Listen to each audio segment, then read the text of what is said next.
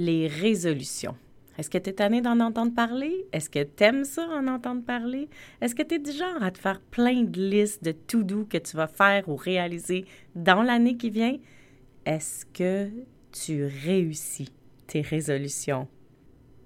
Pour le début de cette deuxième saison, ensemble, on regarde tout ce qui se cache derrière ces listes-là et on apprend à aller chercher les beaux messages ensemble tout de suite après l'intro. Parce qu'on a tous des vies occupées, des agendas surchargés et que malgré tout, on aimerait apprendre à se déposer. L'architecte de l'âme, c'est ta pause. Un endroit pour taire le cerveau, arrêter de réfléchir et juste te laisser inspirer. Un endroit pour toi, pour apprendre à sortir du mode cruise control qu'on a adopté et recommencer à cultiver la joie. Ensemble, on va se les remettre les deux mains sur le volant. Bienvenue dans l'architecte de l'âme. Bienvenue Quand arrive la nouvelle année, on est les premiers à penser qu'est-ce que je veux faire de cette année, qu'est-ce que je veux mettre en place, qu'est-ce que je veux réaliser. Et automatiquement, on s'en va dans notre tête et on réfléchit. Et là, on fait des listes, on fait des listes, on fait des listes. Mais est-ce que ces listes-là, c'est vraiment le reflet de ce qu'on a envie de créer dans l'année? Ou est-ce que c'est pas plutôt notre ego, notre mental qui dit tu devrais faire ceci? En général, quand tu prends le temps de faire des listes, remarque le verbe que tu utilises. On est souvent au conditionnel. En tout cas, pour ma part, à chaque fois que j'ai fait des listes de résolutions, c'était vraiment tout le temps j'aimerais perdre du poids, j'aimerais écrire un récit de vie, j'aimerais avoir plus de temps dans mon horaire avec mes chums de filles.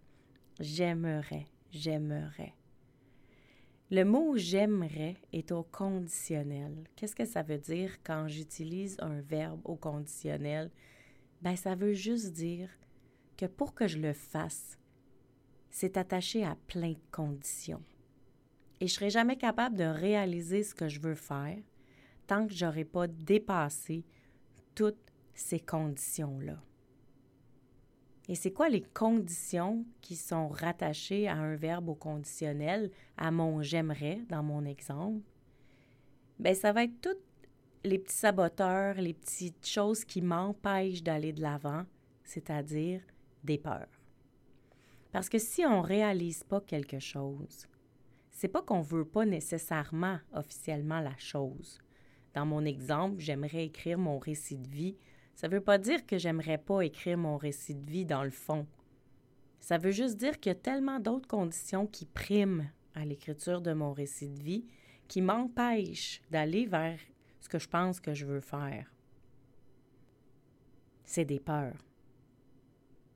J'aimerais, ça veut juste dire je veux, mais j'ai peur. Je vais le répéter parce que c'est important.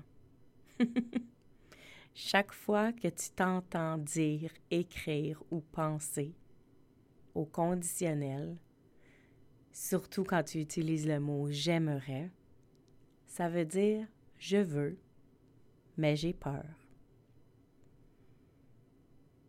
Moi, j'avais envie d'écrire mon récit de vie, ça fait longtemps. C'est un projet que j'ai dans un tiroir, dans ma tête, puis je me dis toujours qu'à un moment donné, je vais le faire quand le bon moment va arriver, quand les conditions idéales vont être en place, quand je vais avoir du temps, quand je vais avoir vraiment tout compris l'histoire que je veux raconter, accueilli les épisodes, les émotions que je veux écrire couchées sur le papier. J'aimerais écrire mon récit de vie. On pourrait aussi lire Je veux écrire mon récit de vie, mais j'ai peur. Et là, les peurs, c'est comme une belle grappe de raisin. Il n'y a pas un raisin qui pousse tout seul et qu'une fois qu'on s'en est occupé, ben, il n'y a plus rien. Une fois qu'on l'a mangé, il n'y a plus rien. Non. Les peurs, ça vient en équipe. Alors, il y a toujours, comme sur la grappe de raisin, plusieurs raisins qui forment la grappe, qui forment la totalité du fruit. Alors, j'aimerais écrire mon récit de vie dans mon exemple, ça se traduit à je veux écrire mon récit de vie, mais j'ai peur. J'ai peur de ne pas avoir les compétences. J'ai peur d'être lu. J'ai peur de ce que les gens vont en penser. J'ai peur que les autres qui ont vécu mon expérience l'aient pas vue de ma façon et me jugent ou soient pas d'accord. J'ai peur de manquer de mots, j'ai peur de m'étendre trop. J'ai peur d'être pas pertinente. Tu vois, les peurs, ça vient jamais toute seule. Quand on prend le temps de se connecter à une peur, on voit qu'il y en a plein d'autres qui peuvent naître. Alors souvent, les résolutions de début d'année, c'est la même chose. On se fait des listes complètement mentales. On se donne des obligations dans le fond. C'est pas tout à fait des choses qu'on aimerait, c'est des choses qu'on pense qui seraient bonnes pour nous. J'aimerais écrire un récit de vie, c'est comme si dans ma tête, ça me disait Mais je pense que ce serait bon pour toi d'écrire ton récit de vie, parce que non seulement tu pourrais travailler tes choses à l'intérieur de toi, retourner dans le plus profond de toi, apprendre à être vulnérable, t'ouvrir, te livrer, et aussi ça va faire un espèce d'effet de paix, de calme et de pardon sur ton histoire pour toi. Et une fois l'avoir écrit couché sur papier en la livrant, elle va devenir peut-être une inspiration pour quelqu'un d'autre, donc contribuer au bonheur de quelqu'un d'autre. Alors si je m'en tenais juste à ce que je crois qui est bon, qui va découler de tout ça, tout ce que je viens de nommer, mais pourquoi je ne le fais pas? Parce que si c'est bon pour moi, pour les autres, et ma tête souhaite que je fasse mon récit de vie, mais que je ne le fais pas, il y a des bloqueurs quelque part. Et c'est là le conditionnel. Il y a des bloqueurs parce que pour le moment, il y a plus de conditions que d'envie. Combien de fois on entend Ah oui, cette année, je vais aller au gym quatre fois par semaine. On s'inscrit au gym en janvier.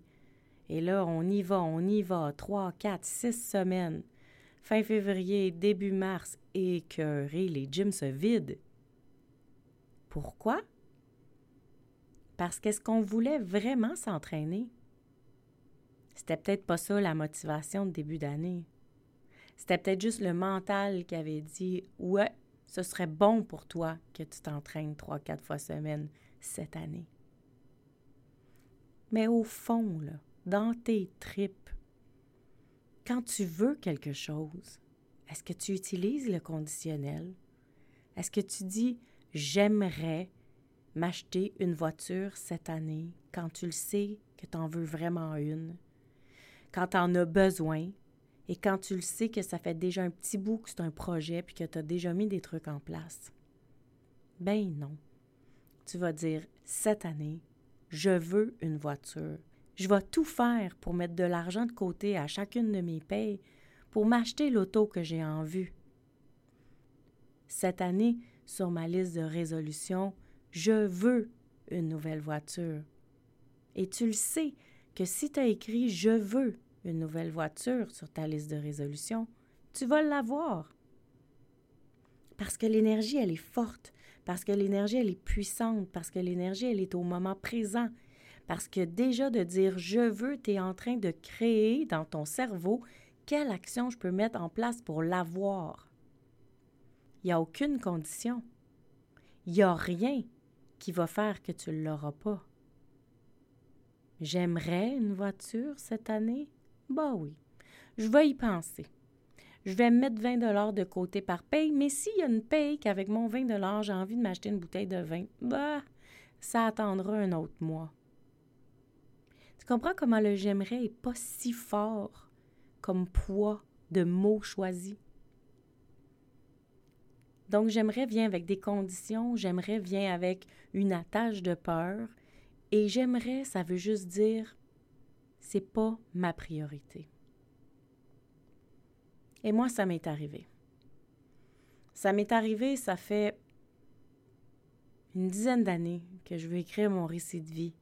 J'ai plein de textes partout, écrits à l'ordinateur, écrits à la main, des cahiers, euh, des chiffons, des bouts de papier griffonnés sur euh, une napkin au restaurant, des idées. Il y en a plein, des chapitres, des façons de l'écrire. Mais je ne l'ai jamais matérialisé. Parce que j'ai toujours dit, ouais, j'aimerais un jour écrire mon récit de vie. Mais à un moment donné, j'aimerais, ça veut dire je veux et j'ai peur. Et quand j'ai commencé à regarder, sont où mes peurs? Mais ben, j'ai commencé à pouvoir les accueillir, les gérer et leur donner la main, une à une, pour marcher vers mon projet. Moi, je me sentais complètement incompétente. Je comprenais pas comment j'allais faire toute la technique derrière. J'avais pas envie de chercher un éditeur. Je trouvais que c'était compliqué comme projet à réaliser. J'étais pas sûre que j'avais envie de me lancer dans l'auto-édition. J'avais beaucoup peur de l'incompétence de la technique. Je me suis associée. J'ai fait des récits avec d'autres gens j'ai publié dans d'autres endroits où on peut écrire plutôt que de me lancer directement dans mon récit de vie. Je me suis associée avec des gens qui ont écrit des livres, qui se sont auto-édités. J'ai posé des questions. Et j'ai un beau livre qui va sortir avec 21 femmes au printemps prochain. Je t'en reparle dans un instant. Je veux revenir sur le fait d'accueillir ses peurs. Accueillir ses peurs, c'est marcher tranquillement avec chacun des petits raisins sur la grappe jusqu'à temps qu'on puisse sentir qu'on a pris le temps de donner l'attention à chacune des conditions qui se sont installées sur la route. Parce que c'était pas vrai que j'avais juste ça parce que de la technique, ça prend pas dix ans à apprendre. S'il y avait eu juste ça, il serait déjà publié mon récit. Mais j'avais aussi un peu peur d'être lu, de ne pas savoir comment l'écrire, de ne pas savoir comment me diriger dans mon processus d'écriture. Il y a eu des moments de ma vie aussi où j'avais pas fini certains deuils. J'avais peut-être pas nécessairement non plus le bon filon. Des fois trop d'idées. Eh bien, tout ça, j'ai pu l'apprendre à force de travailler avec d'autres auteurs, à force de lire des livres, à force de d'écrire autrement pour voir si ma plume était appréciée.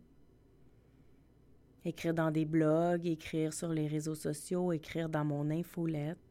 Tout ça, ça m'a donné la force, la capacité, la connaissance de mesurer si mon projet était viable pour moi. Tranquillement, décrocher, accueillir, gérer, donner la main, une peur, une contraction, une condition à la fois.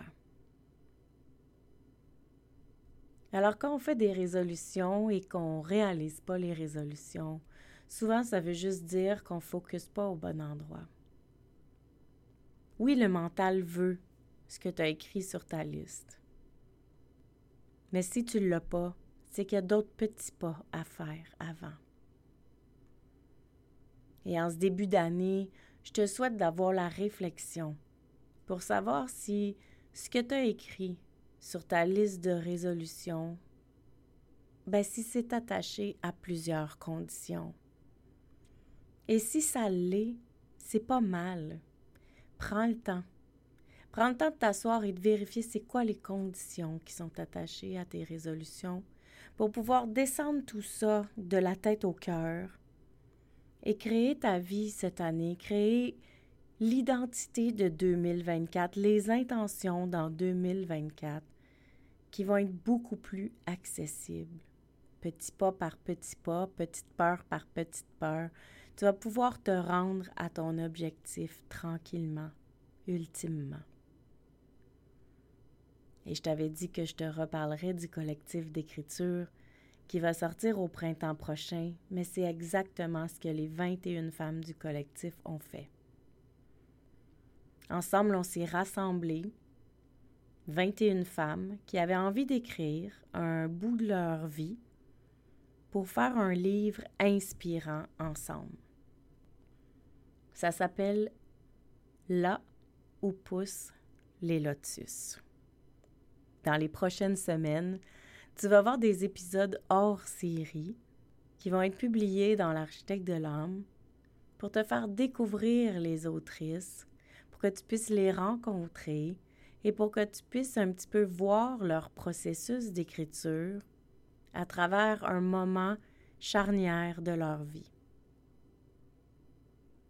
Il y a eu une femme, Nathalie Beaulac, qui a eu une vision d'écrire un livre avec de l'inspiration.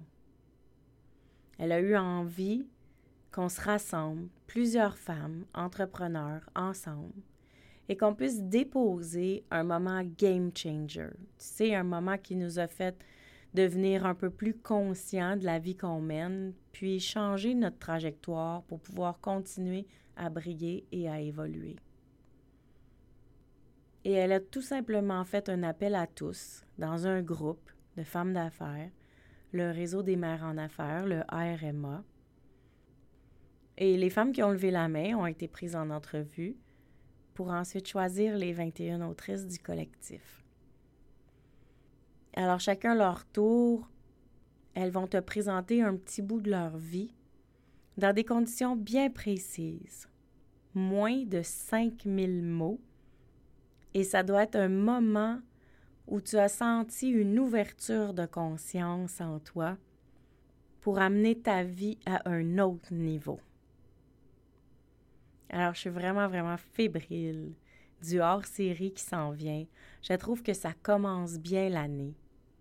Ça va te permettre de débuter ton mois de janvier dans la douceur, dans l'inspiration, dans l'accueil, dans l'amour.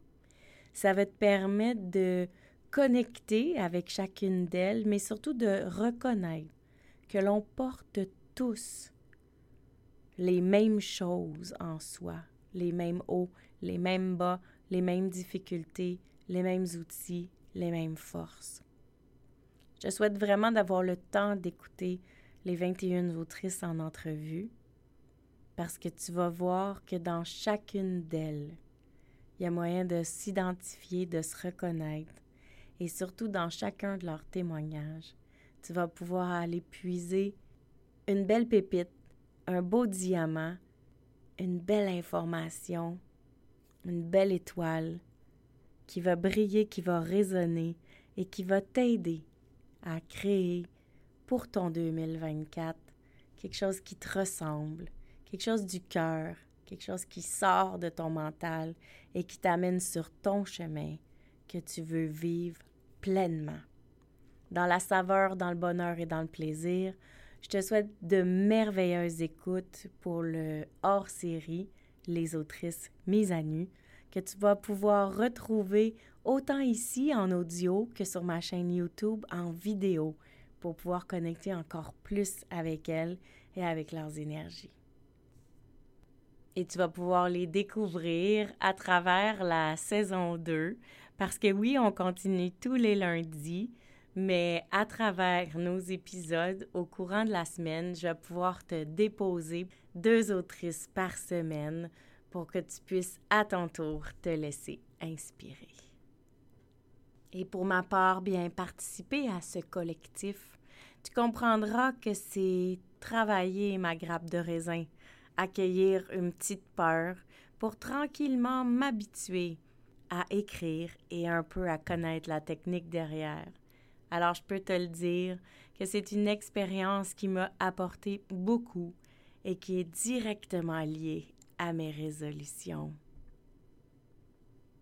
Là-dessus, je te souhaite donc un excellent mois de janvier avec des résolutions douces et des réflexions au présent pour laisser aller toutes les conditions et revenir à toi.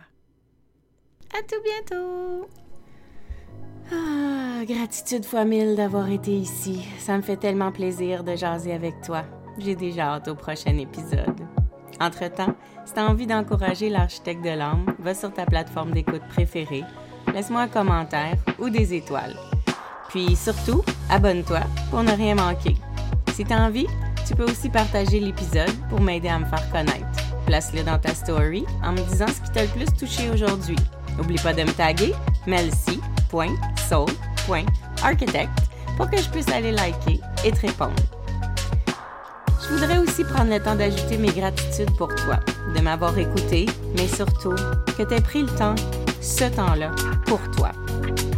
C'est grâce à ces quelques minutes de concentration sur toute autre chose que le brouhaha de la vie que ton âme se relâche et s'aligne. Et pour ça, je te dis bravo. À tout bientôt. Love, Mel.